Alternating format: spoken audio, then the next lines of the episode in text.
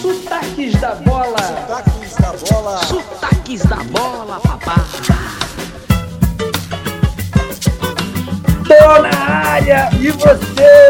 Ah! Hoje aqui direto de Salvador, eu e Titiarito pela primeira vez no mesmo lugar e Palhinha de São Paulo. Esse é o Sotaques da Bola, o podcast da sua arquibancada. Sou Davi Rosenblit, sejam muito bem-vindos, torcedores de todo o Brasil e do mundo, para acompanhar nosso bate-papo.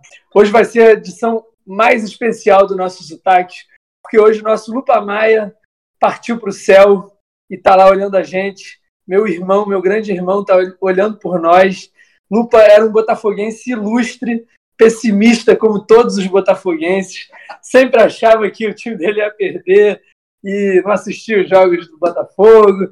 E eu lembro muito bem do primeiro ensaio que a gente participou junto no Novíssimos, um irmão meu de banda e de música, e ele estava lá com a camisa preta toda dele do Botafogo, com a estrela solitária, e já com aquele sorrisão no rosto, e com certeza nesse momento ele está lá de cima, sorrindo por nós torcedores, por nós músicos, por nós seres humanos. É, sim. É isso. Viva Lupa Maia! Viva Lupa Maia! e para comemorar e celebrar a vida do Lupa, Botafogo hoje, nosso fogão aplicou a melhor das goleadas, segundo Palhinha, 3 a 0 aquela goleada em conteste em cima do Remo. E já vou apresentar a galera. Hoje é dia de festa do fogão, é dia de festa no céu. Lupa Maia, Garrincha, Newton Santos e companhia estão em festa hoje. Obrigado, Lupinha. E a gente segue aqui no clima de solenidade e de festa com um programa que estou eu e Titiarito aqui no mesmo lugar, no Rio Vermelho. Fala aí, Titi. No Red River, meu irmão, só alegria. Dia de ventania, dia de saci, é o tornado. É isso, meu irmão. Peguei o um avião, vim aterrizar aqui na terra de Titiarito. Inclusive, Davi, quero dizer para todos também que a minha alegria do dia de hoje é estar com você aqui, meu irmão. Porque o Bahia foi a desgraça, meu irmão. Foi, foi a lá ela.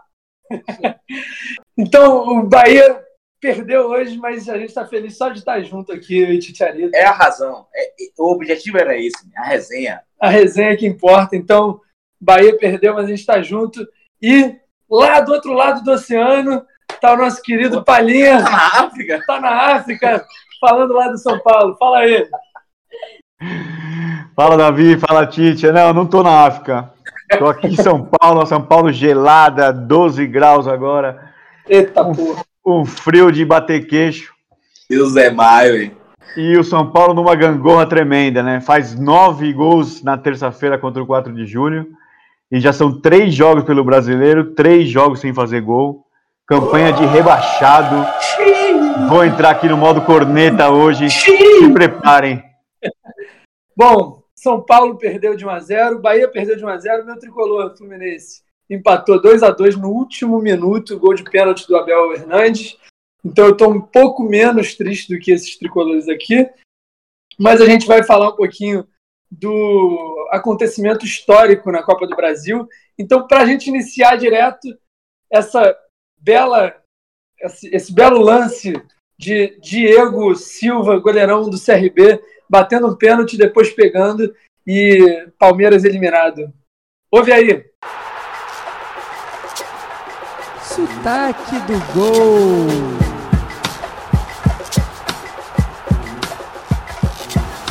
Vem pra bola Diogo Silva, ele contra o Everton apontou, atirou, entrou. Gol, gol, gol do CRB. Diogo O goleiro do time alagoano chamou a responsabilidade, foi para a cobrança, deslocou o Everton com paradinha e tudo. Que frieza, Diogo Silva. Botou lá dentro e passa a responsabilidade para os pés do próximo batedor do Palmeiras. Agora é tensão total no Allianz Parque. Preparado para a cobrança, Marcos Rocha, autorizado, ele partiu de perna direita, apontou, atirou, pegou!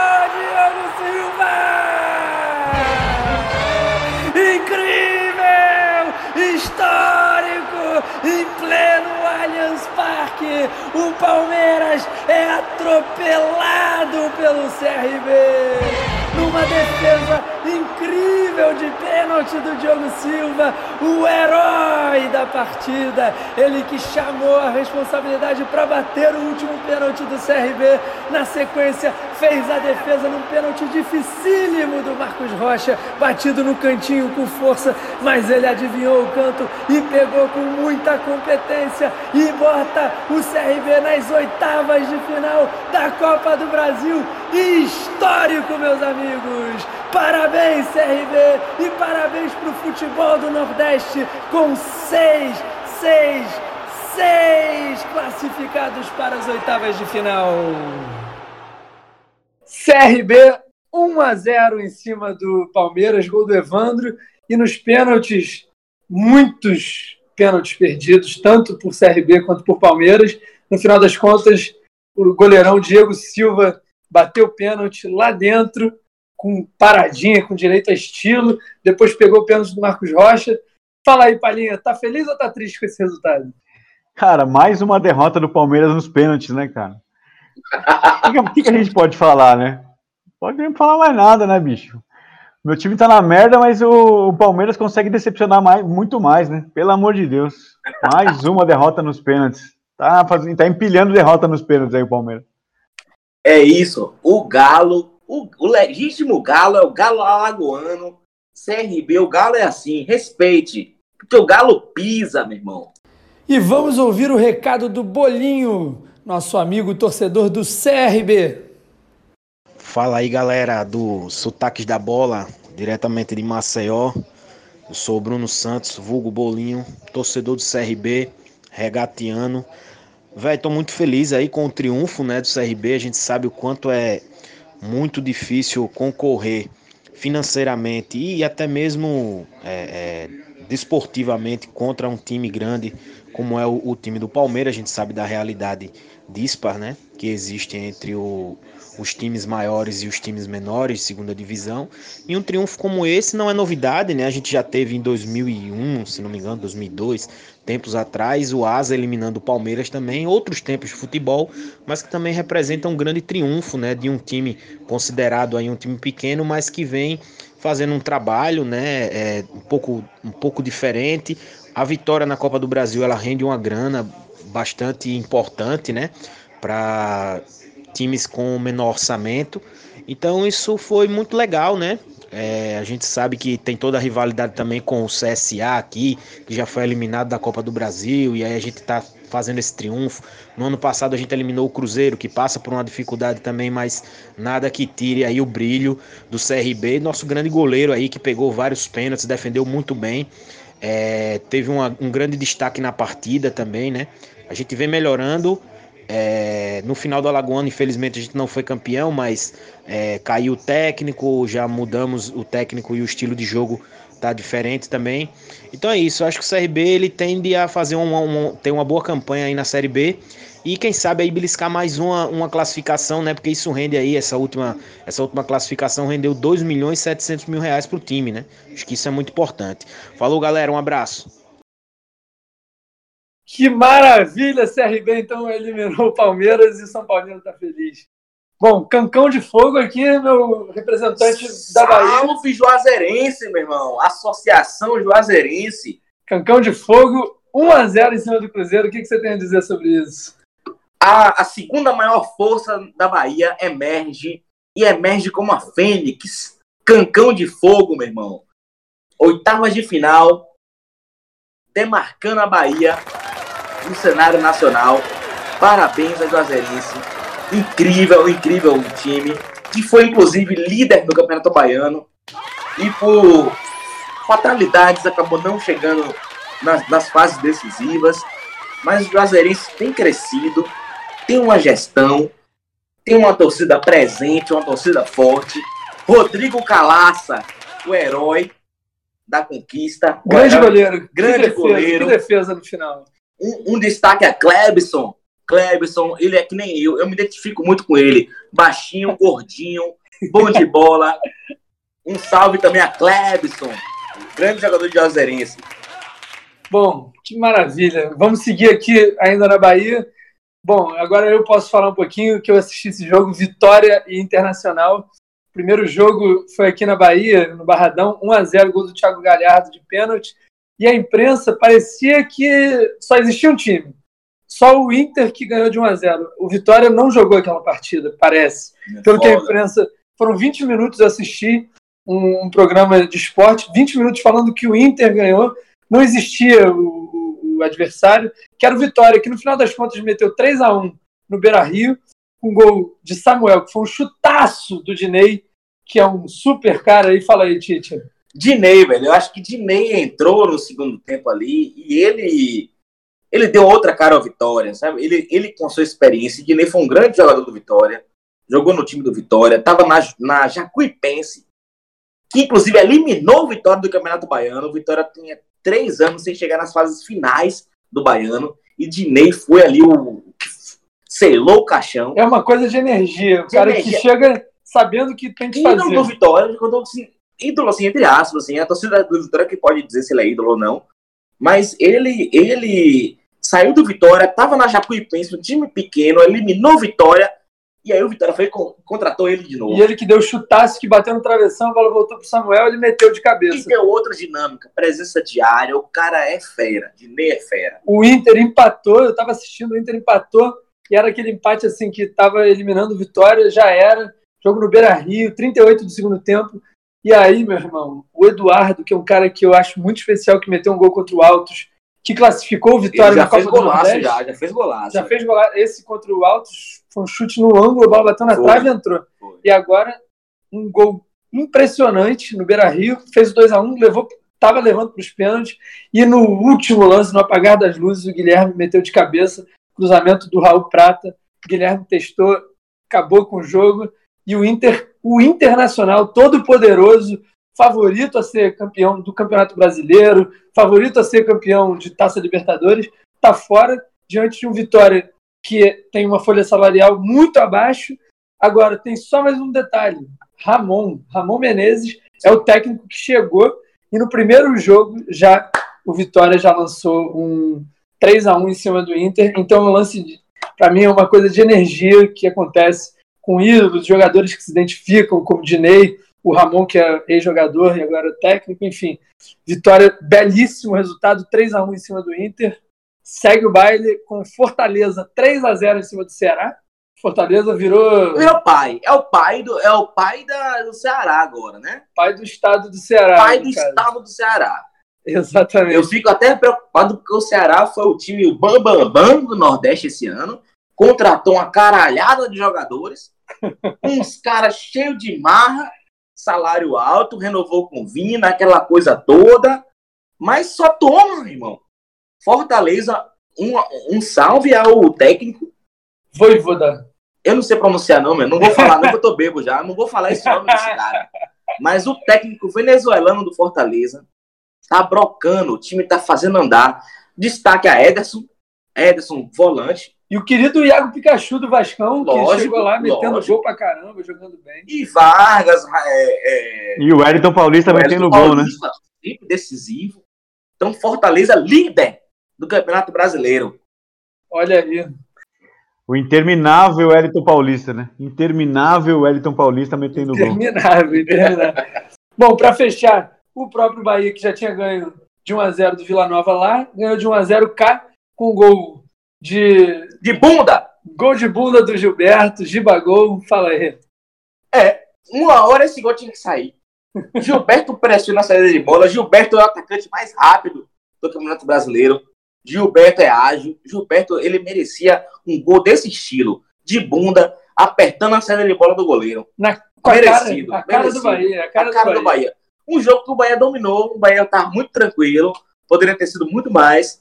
Mas tudo bem. Um gol de bunda, 1x0 classificado. E fechando o ABC 3x0 em cima do, da, da Chapecoense. Que bom. Gol de Wallison, Emerson e Marcos Antônio. Então, fechamos aí com Bahia, Vitória, Juazeirense, Fortaleza, ABC e CRB classificados. São os representantes nordestinos. E aí, para fechar, então, a gente vai chamar a música que é o emblema desse momento feliz do, do- dos times do Nordeste classificando para as oitavas. Fiquem aí com a nossa gravação que a gente fez hoje aqui no sentimento, eu e Titiarito, fazendo. Eu queria dizer. Pela, pela primeira vez na, na rádio. Vamos lá. Eu queria dizer.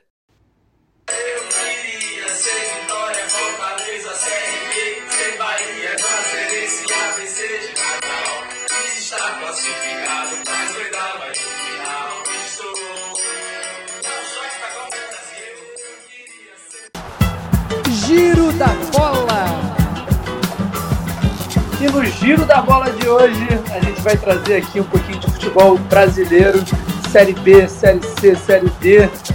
Bom, fala aí, Palinha, que acompanhou bem de perto a Série D, principalmente, que traz como grande curiosidade aí a Lusa e Madureira, times tradicionais de São Paulo e do Rio. Conta pra gente. Bom, Davi, eu vi bastante desse jogo aí, não vou falar que eu vi tudo, mas eu vi bastante do jogo. Tô tentando acompanhar a portuguesa aí nessa saga para voltar para a elite do, do, futebol brasileiro. Depois daquele episódio todo ali na caiu e jogador que não devia ter jogado jogou e aí aquele enrosco todo que a gente sabe. Fluminense que deveria ter caído, o Flamengo, a gente nunca é. Exatamente. E aí a portuguesa acho que já estava uns dois ou três anos que não conseguia nem classificar para a Série D. E aí esse ano tá jogando, tá voltando aí.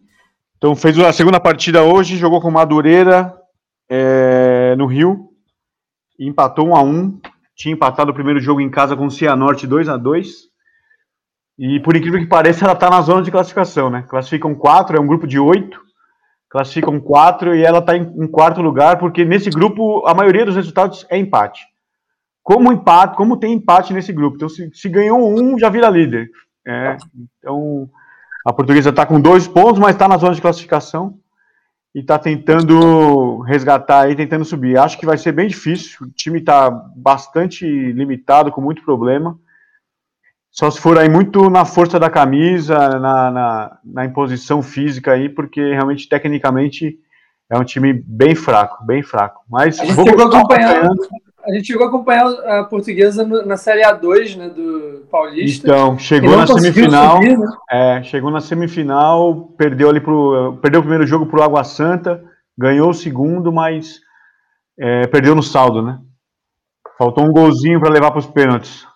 Se tem uma coisa que me faz bem de lembrar da portuguesa, é aquele estádio que eu nunca entrei, mas toda vez que eu passo ali na marginal, tem aquele, aquele refletor bonito de fora, assim, que você está passando ali de carro, voltando é, para o Rio. Na verdade, é um, eu já voltando para o Rio. É um estádio muito charmoso ali, muito tradicional aqui para o paulistano, né? É, é, um estádio diferente também, porque ele tem metade, é só o, o anel de baixo, né? E na outra metade é que tem, que tem o anel de cima, onde tem as cadeiras ali, as numeradas, as cativas, as cabines de rádio. É um estádio particular, assim, bem, bem peculiar, né? E é gostoso de ver o jogo, você vê o jogo bem de perto ali. Você se sente dentro do gramado. Eu já peguei alguns jogos ali bem cheios, né, de São Paulo e Portuguesa, ou às vezes Portuguesa mesmo. Eu fui ver é, Portuguesa nas na semifinais de, de brasileiro contra o Cruzeiro, 98, era um timaço da Portuguesa. Pô, Zé Roberto, Zé Maria. Era um timaço, era um timaço. Rodrigo Fabre. Rodrigo Fabre. E... Mas aí a portuguesa não conseguiu chegar na final, o Cruzeiro depois perdeu para o Corinthians na final. Mas eu fui bastante naquele estádio ali, tem muita história ali. Pois é, um estádio que me inspira futebol raiz, assim. Bom, na série D. Lusa na Série D, fala aí da Série D também. Na série, na série D também, galera, eu destaco, porque é um campeonato regionalizado, né? um campeonato que os grupos são, são organizados conforme a, a logística né, de, de, deslocamento. A gente tem um grupo liderado pelo ABC, que também está aí na Copa do Brasil nas oitavas, né, e o outro grupo liderado pela Juazeirense, que também está nas oitavas da Copa do Brasil. De altas rivalidades. Né? O grupo da Juazeirense tem o Sergipe, por exemplo, campeão sergipano. Tem o Atlético de Alagoinhas, Bahia de Feira. Eu, eu aposto, eu estou apostando que vai haver uma substituição do representante baiano na Série C. Jacuipense cai, mas ou Juazeirense ou outro time sobe do, da Bahia. Maravilha, maravilha, seu Titiarito. Então isso é Série D. E um pouquinho também de Série B aqui.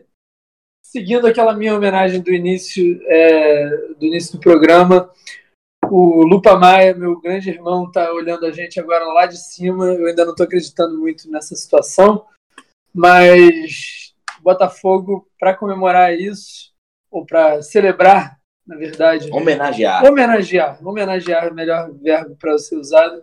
Para homenagear meu Lupinha. Ganhou de 3 a 0 hoje, Fogão com 7 pontos, terceiro lugar da, da Série B, querendo subir, voltar para o lugar de elite, lugar onde ele sempre pertenceu. Meteu 3 a 0 E destaque total para o último gol do Pedro Castro, que é o cara aí do Botafogo. A gente tem que olhar esse cara de perto. Provavelmente, se ele fizer um pouquinho mais de sucesso, já é aquele cara que vai ser vendido ou para a Europa, ou para futebol chinês, futebol da, do Emirados Árabes, futebol americano, sei lá. Ou também pro Bahia, então. É, pois é, deveria ir para um time tradicional aqui do Brasil. E, bom, Fogão 3 a 0 E viva os botafoguenses, os torcedores mais pessimistas que eu já conheci, mas que hoje estão simbolizados pelo amor de Luca Maia e do baixo e da música da dinastia Maia. Então, um viva e um salve aqui ao meu irmão Lupa Maia. É isso. Palmas ao Lupa. Viva, meu irmão. Seguindo, então, nossas homenagens, Náutico, líder, primeiro lugar. Palhinha assistiu ontem. Fala aí, Série B com o líder pernambucano. É, o jogo do Náutico acho que foi na sexta, né? Eu vi tanto jogo esse final de semana que já tô meio torto. é, Náutico e Guarani. Sexta noite. É, acho que, acho que são dois times que vão brigar até o fim para subir, né? Náutico e Guarani. E, e o Náutico conseguiu uma vitória boa aí fora de casa. Três, três vitórias em três jogos, assim como o Brusque, né? O Brusque ganhou do Havaí hoje, é, em Floripa, né? Em Havaí, 2 a 1 E o Brusque é um time que também deve, deve brigar bastante aí. Então, acho que os, os quatro primeiros hoje, né? O quarto colocado é o CRB, que ganhou do CSA num jogo maluco. Em 30 minutos estava 2 a 2 Foi um jogo muito laicá, começou a milhão o jogo mesmo, mas o, o gol da vitória só saiu no finalzinho do segundo tempo, um 3 a 2 aí pro CRB. É, são bons candidatos aí. Os, Na verdade, só, só, te corrigindo, 3 a 2 contra o Confiança. Confiança, né? Não foi CSA, né? Isso. É, eu confundi o azul e branco. É. É, mas um bom time do CRB, bom time. Já, já, já, já tinha olhado as partidas dele contra o Palmeiras, mesmo quando perdeu é, em Alagoas, fez um bom jogo. E depois fez um bom jogo em São Paulo, eliminando o Palmeiras. E fez um outro bom jogo no final de semana aí contra o Confiança. Acho que é um time também em exceção. A zaga, a zaga do CRB é toda do Fluminense. É. Gum e Frazan. Gum e Frazan. Temos que falar do. Temos que falar do Vasco, né? Conseguiu uma vitória aí é, uma virada em cima do Brasil de Pelotas. Em três minutos fez dois gols, virou o jogo. Confusão no final ali, as duas comissões técnicas é, discutindo, saíam de um empurra daqui, um, sua mãe não é homem para lá, xinga daqui, xinga de lá, e a é, polícia entrou, mas não aconteceu nada. E o Vasco é, eu venceu. não vi o jogo, mas eu, vi. eu estive com o time no, no aeroporto. Então eu posso dizer que isso foi uma influência dos sotaques e chegou trazendo sorte para o Vascão. Vascão que tem minha torcida para voltar para a primeira divisão. Você Inclusive, falou que é bacana ali, rapaz. Inclusive, eu botei lá no, na primeira rodada, falei que o, na Série B o Vasco sobe para a primeira. Eu falei pro falei Cano. Também. É, nós três, Cano, nós três colocamos o Vasco. Palinha, eu falei o seguinte pro Cano. Chuta ali, aqui, daquele jeito aqui, ó. Pega aqui, ó, de lado, e aí Entendeu? Pega com o dedo mindinho, né? Ih, exatamente. É disso que eu tô falando, Titiari. Porra, velho. E mais uma aí é o Cruzeiro, né, cara? Cruzeiro, é, péssima fase, a, a, aquele, aquela fase que até o vento é contra, porque tava até jogando bem.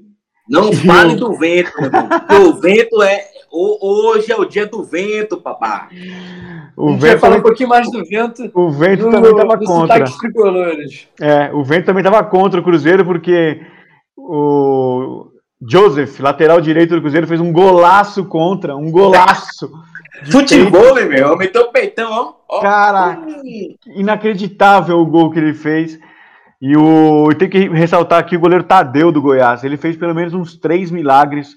Cruzeiro, depois de tomar o gol, foi para cima e o goleiro do Goiás evitou a virada. Não conseguiu evitar o empate do Cruzeiro, mas com certeza evitou a virada. É, destaque aí muito bom para o goleiro do Goiás. Um goleiro muito frio, muito seguro. Já vem bem há alguns anos, né? É, muito, sempre bem posicionado, assim, não é espalhafatoso, não faz, não faz é, é, malabarismo. Ele só vai lá e defende. Muito bom goleiro. Grande Tadeu. E, bom, Série D, Série B. Na semana que vem, com certeza, a gente vai acabar falando um pouquinho de Série C também. Então, esse foi o giro da bola em relação ao nosso campeonato nacional, mas também um pouquinho de internacional. A gente vai falar um pouquinho da Eurocopa. Ontem, no jogo Dinamarca e Finlândia, a Finlândia acabou ganhando por 1 a 0 da Dinamarca, mas o destaque ficou por conta do Eriksen, que é um jogador muito querido na Inglaterra, jogou no Tottenham, e ele desmaiou em campo, com o olho aberto, todo mundo ficou muito preocupado. Um momento assim de paralisação do mundo do futebol, todo mundo em oração para ele. Parece a princípio que ele está bem no hospital, já sendo tratado, não não não teve nenhum maior sintoma agora. Porém, foi um susto tão grande que lembrou outros lances muito impactantes do nosso futebol. E aqui no Brasil, a gente lembra bem, em 2004, o São Paulo jogou contra o São Caetano no Morumbi e o Serginho morreu em campo. E foi um momento assim muito específico, muito triste para o futebol brasileiro e para o futebol mundial. Todo mundo se solidarizou muito com o time do São Caetano.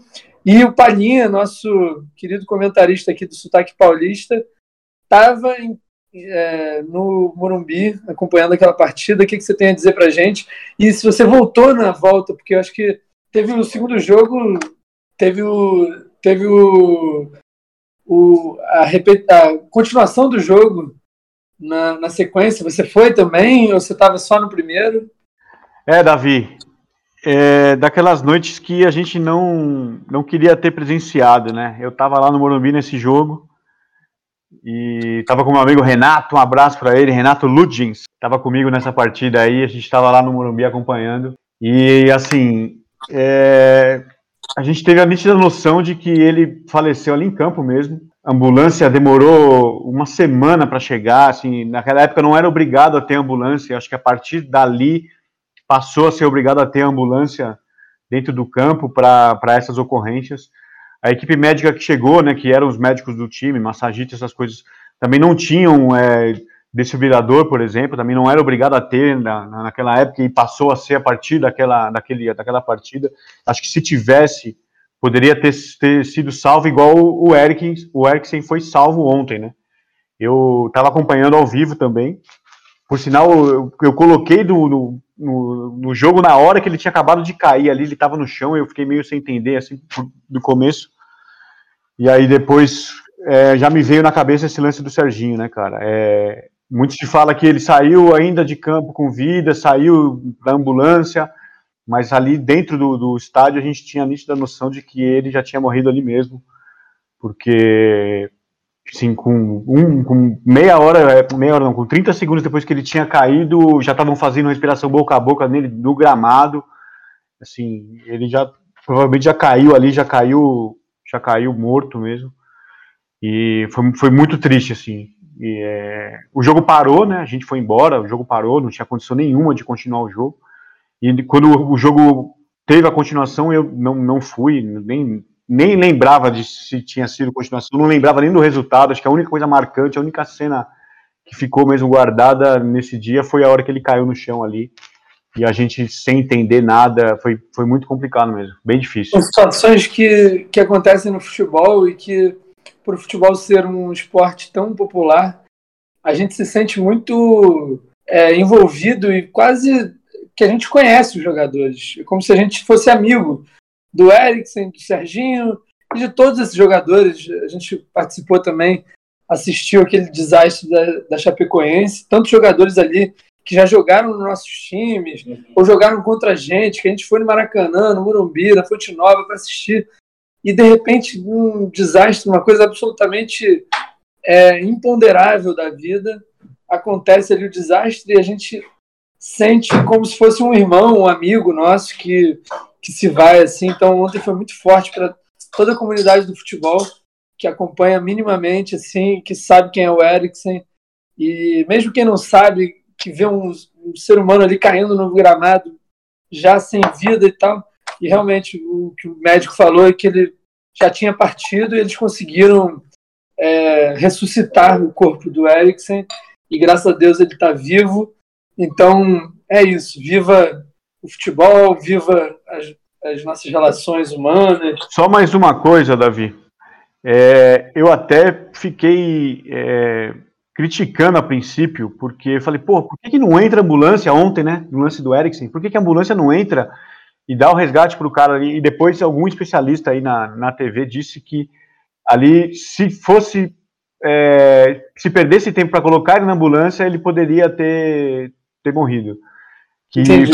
tudo que fizeram realmente foi o mais correto de fazer ali a massagem cardíaca, usar o desfibrilador naquele momento ali, porque a cada minuto, sem usar o desfibrilador nesse caso, ele tem 10% a menos de chance de viver. Então, se, se não fosse feito do jeito que foi, ele teria, com certeza, ele, teria nos deixado aí. Então, parabéns aí para a equipe que atendeu o cara ali ontem.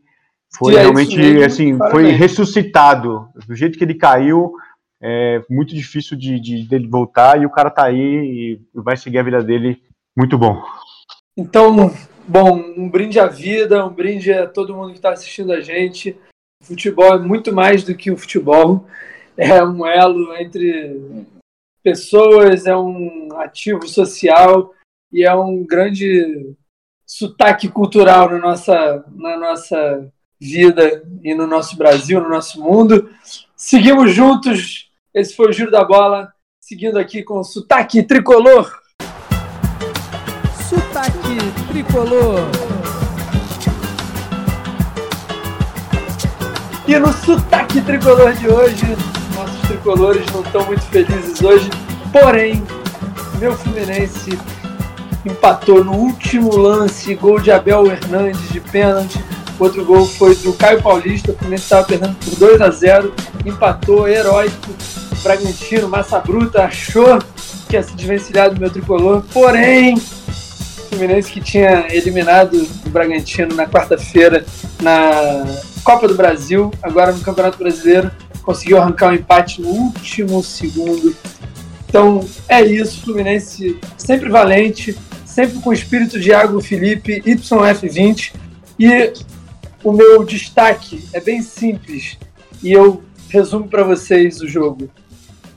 O Fluminense perdia por 2 a 0 e o Ganso foi substituído. O resultado final foi 2 a 2 Tirem suas próprias conclusões. E o Bahia perdeu hoje aqui em Salvador por 1 a 0 do Internacional de Porto Alegre. Perdeu foi do Saci. Foi o Saci que, que entrou nessa porra, meu irmão. O Saci que é representado na cultura popular como o redemoinho de vento. O vento, olha, não parou de ventar hoje em Salvador. O vento uivante, meu irmão, o vento tenebroso. Imagine lá em Pituaço, porque em Pituaço é aquela, é, uma, é, um, é um buraco assim, ó, de frente para, para o vale do rio ali da, de Pituaçu do parque. Então fica, meu irmão, uma corrente de vento da porra. Primeiro tempo foi até de boa. Observe como é que o vento influencia. Primeiro tempo foi até de boa. Um pênalti mandrake. Tá? Um pênalti mandrake. Aquele pênalti não existiu. Tudo bem, o Bahia não produziu muito. Teve um lance ali. Ok. Chegou o segundo tempo, aí, aí o problema do Bahia fatal que entra no segundo tempo ou resolve com os jogadores que estavam titulares, ou então acabou. Porque não há banco de reserva, não há time, não tem elenco o time do Bahia.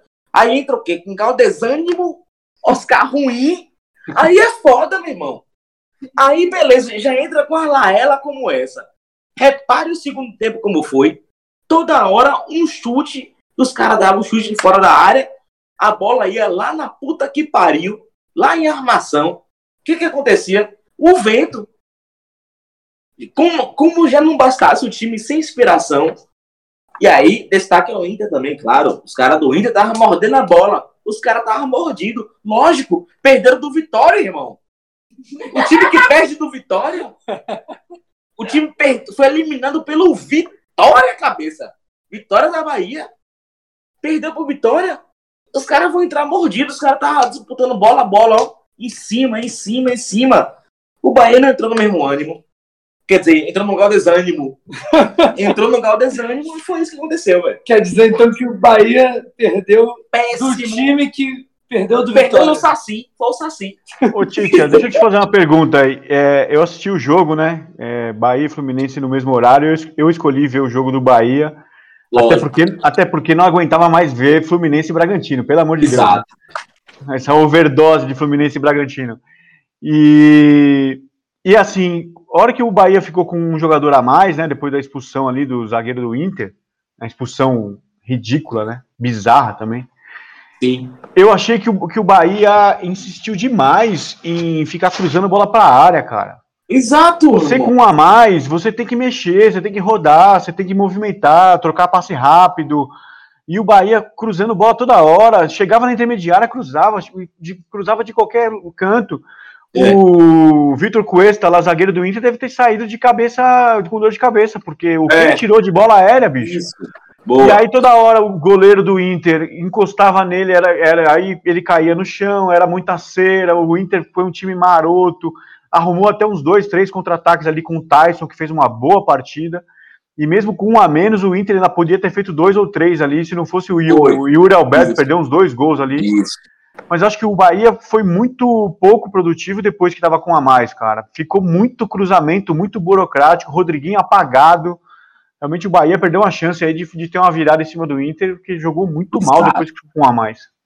Falta meio campo, Valinha. Faltou meio campo, pô. Os laterais muito fraco, cara. Muito fraco os laterais, são do fracos, Bahia. Os Muito laterais são fraco. esperados. São jogadores que estão ali despontando no futebol. Primeiro campeonato brasileiro dos caras. Quer dizer, Matheus Bahia até começou ano passado, tudo bem. Mas são jogadores jovens. Eu- até respeita. Eu acho que faltou uma coisa pro time do Bahia. Ouvir a nossa sanfona.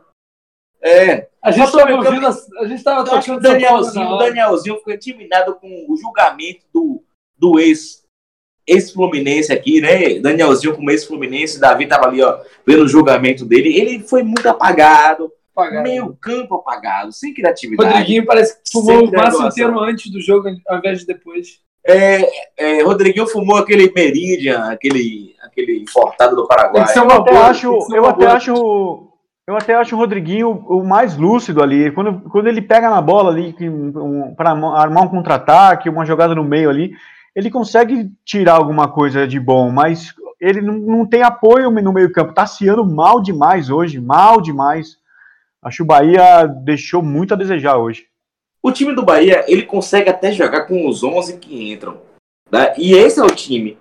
O time titular do Bahia é esse, com exceção do lateral, que é Nino, né? Tá de fora. Mas o time é esse. Só que os jogadores do banco, todos eles rebaixam o time.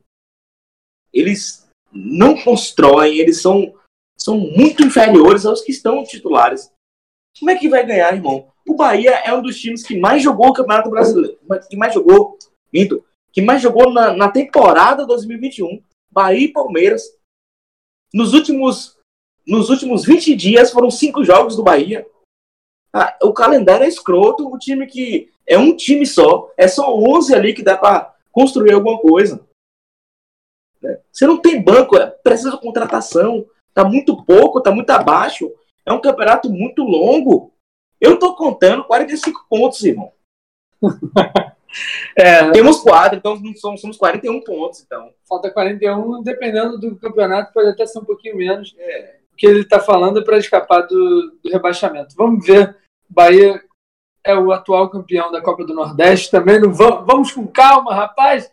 Vamos com calma, Titiarito. Claro, assim como o Vento, o Saci hoje foi representando o Inter, o Saci pode ser invertido, o Bahia pode brocar logo seis partidas de Então vamos ver que, vai aí, meu irmão. E para fechar nosso sotaque tricolor, vamos fechar aqui com a nossa gangorra São Paulina, que eu nunca vi. Três jogos no Campeonato Brasileiro, nenhum gol. E, Desgraça é essa, rapaz? e 9 a 1 9, 9, 9 a 1 no jogo contra o 4 de julho, que é um time que já está querendo se chamar hoje em dia, parece, que quer mudar para 9 de julho. Fala aí pra gente. Palhinha, o que, que você tem a dizer sobre o São Paulo hoje? Perdeu É. de 1 a 0 do Atlético Mineiro. Inclusive, 9 de julho é o nome de uma avenida bem famosa aqui em São Paulo. É, bom, enfim, São Paulo muito mal no brasileiro, né? Foram três partidas péssimas, nenhum gol marcado em três jogos. É o pior começo do São Paulo na era dos pontos corridos. Né? Três jogos, um ponto, campanha de rebaixado, campanha de time rebaixado. Está na zona do rebaixamento agora, né? depois que o Inter ganhou do Bahia, aí o Inter passou o São Paulo e o São Paulo foi para a zona de rebaixamento. É, é assim, o time está sofrendo com desfalques, né? Muitas contusões, muitas lesões. Hoje mais uma, a bola da vez hoje foi o Miranda, né? A mesma contusão parece aí uma contusão muscular, aquela mãozinha no posterior da coxa, ou seja, sinais nítidos de, da maratona de jogos, né? Esse calendário maluco. E o Miranda é um cara que veio da China, geralmente o cara que vem da China já vem com, com estado físico um pouco abaixo, aí já vem meio debilitado, e ele já tem também uma, uma idade mais avançada. Então, agora, é, o São Paulo sem dois zagueiros, né, do, do trio, não tem dois, né, Miranda machucado, Arboleda na seleção do Equador, e o Crespo gosta de armar o time com três zagueiros, então eu não sei se ele vai conseguir manter três zagueiros, porque agora sobrou Bruno Alves e Léo, né, que jogaram hoje, e quando o Miranda saiu, ele nem colocou um zagueiro. Miranda saiu para entrar o Igor Vinícius na lateral, e aí o São Paulo passou a jogar com dois zagueiros, então é, deixando um pouco de avançar Reinaldo, deixando um pouco de avançar Igor Vinícius, né, para manter ali uma linha de quatro atrás. Então eu não sei se o Crespo vai voltar a armar o time com três zagueiros, porque o, o zagueiro da vez seria o Diego Costa, que não vem bem, vem em, em muito, vem muito irregular, não, vem numa má fase. Então dor de cabeça grande aí para o Crespo, né? Hoje Luan fez muita falta, Luan machucado também. No gol do Atlético, o Hulk pega a bola antes do meio campo e na imposição física, na velocidade, carrega até a entrada da área e ninguém chega no cara. Isso é importante. Ninguém deu combate. Ninguém chegou Que no cara. respeito é Impressionante. Lisieiro É Hulk apostou, no jogo do bicho, velho. Lisieiro apostou corrida com ele e perdeu. né? Nestor não estava na cabeça da área, estava mais para a esquerda, então quem teve que sair para dar combate no Hulk para ele não entrar na área foi o Miranda. O Hulk abriu na direita, e aí o Lisieiro deveria ter, ter feito a cobertura do Miranda, porque vinha no embalo, e aí poderia ter feito ali a, acompanhado o Jair, que fez o gol, e ele simplesmente desiste do lance, e o Jair só empurrou a bola que veio cruzada da direita. Então, assim, uma falha generalizada, e o, o Hulk ali só na força e na, na velocidade, assim, ele não, não dribla ninguém, ele só põe na frente e ganha na posição física, ganha na velocidade, ou seja, uma, uma falha clamorosa do sistema defensivo do São Paulo. E no segundo tempo, o Crespo fez umas mudanças ali, tirou o Lisieiro, pelo amor de Deus, tirou o Pablo, que não dá, né, assim, são dois caras a menos. É, eu falo há muito tempo, né, e assim, ninguém me ouve, mas agora parece que eu vou ter um pouquinho de voz aqui, vamos ver se a galera consegue me ouvir. Lisieiro não tem capacidade de marcação para ser volante e não tem capacidade de armação para ser meia. Ele é menos um no meio, ele não faz nada. É. Ele não faz nada. Ah, ele pode jogar de, de volante e pode jogar de meia. Beleza, mas ele vai mal nas duas. Ele pintou cabelo de loiro. É, pintou o Tá cabelo, seleção tatu... brasileira. pintou o cabelo, fez tatuagem, arrum- arrumou uma namorada bonita. É isso só que ele tem de bom na vida. É Porque não dá, não dá, não dá para ele jogar. né? E o, e o Crespo parece que se encantou com ele. Ele não sai do time. Todo mundo sai e ele não sai do time. Caralho, é Então- fodinho, mano. Eu não vejo a hora que comece a Olimpíada para ele ir jogar na Olimpíada, ficar um mês fora do São Paulo, para ver se a gente consegue É. colocar na cabeça do Crespo que ele não faz falta. É o contrário de nós, tricolor Fluminense, que estão querendo ficar com o Nino e o Nino vai jogar lá e a gente fica Sim. sentindo uma É, falta. então. E o Pablo, né, cara? É, um a menos no ataque, também um cara que não produz nada, ele até tem um pouco de vontade né? ali para fazer uma marcação ali na saída de bola do adversário, mas ofensivamente, que é o que ele tem que fazer mesmo de verdade, ele não rende nada, cara. Não rende nada. É, a, a, bola bate nele, para. Ele não faz um deslocamento, ele não dá um drible, não faz uma tabela, nada. Zero, zero. Então, ele... o São Paulo precisa colocar o Éder em condição física de jogar 90 minutos, porque não dá mais para aturar o Pablo. Ele tem até uma capacidade de pivô. Eu lembro muito do Pablo no Atlético Paranaense. Ele, inclusive, tem um, ele fez um golaço aqui na Fute Nova contra o Bahia. Ele, ele faz muito essa função do pivô, mas não sei porque não tá, não tá Eu lembro dele no Atlético, Tite, eu lembro dele no Atlético Paranaense muito mais como um, um atacante de lado, sabe? Eu, eu, assim, ele até tem um porte físico para fazer esse pivô, para receber a bola de costas ali, e aí cavar uma falta, fazer uma tabela, mas ele não se impõe fisicamente, ele não usa o corpo físico que ele tem para dar um tranco no zagueiro, para meter medo no zagueiro, sabe? Sim. Parece que assim, a hora que a bola vai chegar nele, qualquer qualquer entrada, qualquer chegada do zagueiro, ele perde a bola. Sim. Então, cara, não dá, não dá mais para aturar o Pablo. E o São Paulo precisa reagir, porque você vai ver aí, você disputou nove pontos, deixou oito para trás, já é, é, uma, já é uma condição que já vai te fazer falta lá na frente se você quiser pensar em título, vai. pensar em G4. Você não pode, em três jogos, fazer um ponto só. Não pode. Esse foi o nosso sotaque tricolor.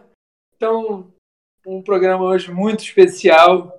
Eu e Tite aqui no Rio Vermelho, direto aqui de Salvador. Só alegria? Só alegria, independente dos resultados é. das situações e das adversidades. A gente estar tá junto já é uma grande comemoração. E também um salve a Lupa Maia, meu grande irmão. Esse programa é todo inteirinho dedicado a você. Lupa, que foi citado no nosso primeiro Sotaques da Bola. Então, Lupa, eu concordo com você em gênero, número igual. Eu te amo, meu irmão. Muito obrigado, Palhinha aí de São Paulo. Valeu, valeu, Titia, valeu, Davi. Um abraço aí para o Lupa, onde quer que ele esteja. É, só mais uns, um pitaquinho aí. Temos rodada do brasileiro no meio de semana. Né? Agora não tem Copa do Brasil, então o sorteio da Copa do Brasil vai, vai ser na, é, o sorteio da Copa do Brasil vai ser na quarta ou quinta-feira, se não me engano. E para falar que não tem nenhum, nenhum, nenhuma trava, não tem pote, agora todo mundo pode jogar contra todo mundo na, na Copa do Brasil. É, o São Paulo, na quarta-feira, pega a Chapecoense no Morumbi. E na quinta-feira, Ceará e Bahia no Castelão. E Fluminense e Santos no Maracanã. Esse é o é meio isso. de semana aí do nosso, dos nossos times. Belos jogos. Eu, como Bahia, gostaria de pegar o Atlético Paranaense. Para aquela vingança de 2017, 18, 2018. Da Sul-Americana. Da Sul-Americana. O Varanaense. Par Paranaense. Eu vou dizer que eu queria pegar o Palmeiras para ganhar nos pênaltis, mas eles não vão estar tá lá, então não vai dar. Aqui só tem clubismo. Obrigado a todo mundo que assistiu os Sotaques da Bola. Hoje aqui direto de Salvador e de São Paulo com Palhinha. Nós somos uh, o podcast da Arquibancada. Então, vamos com tudo. A torcida está aqui.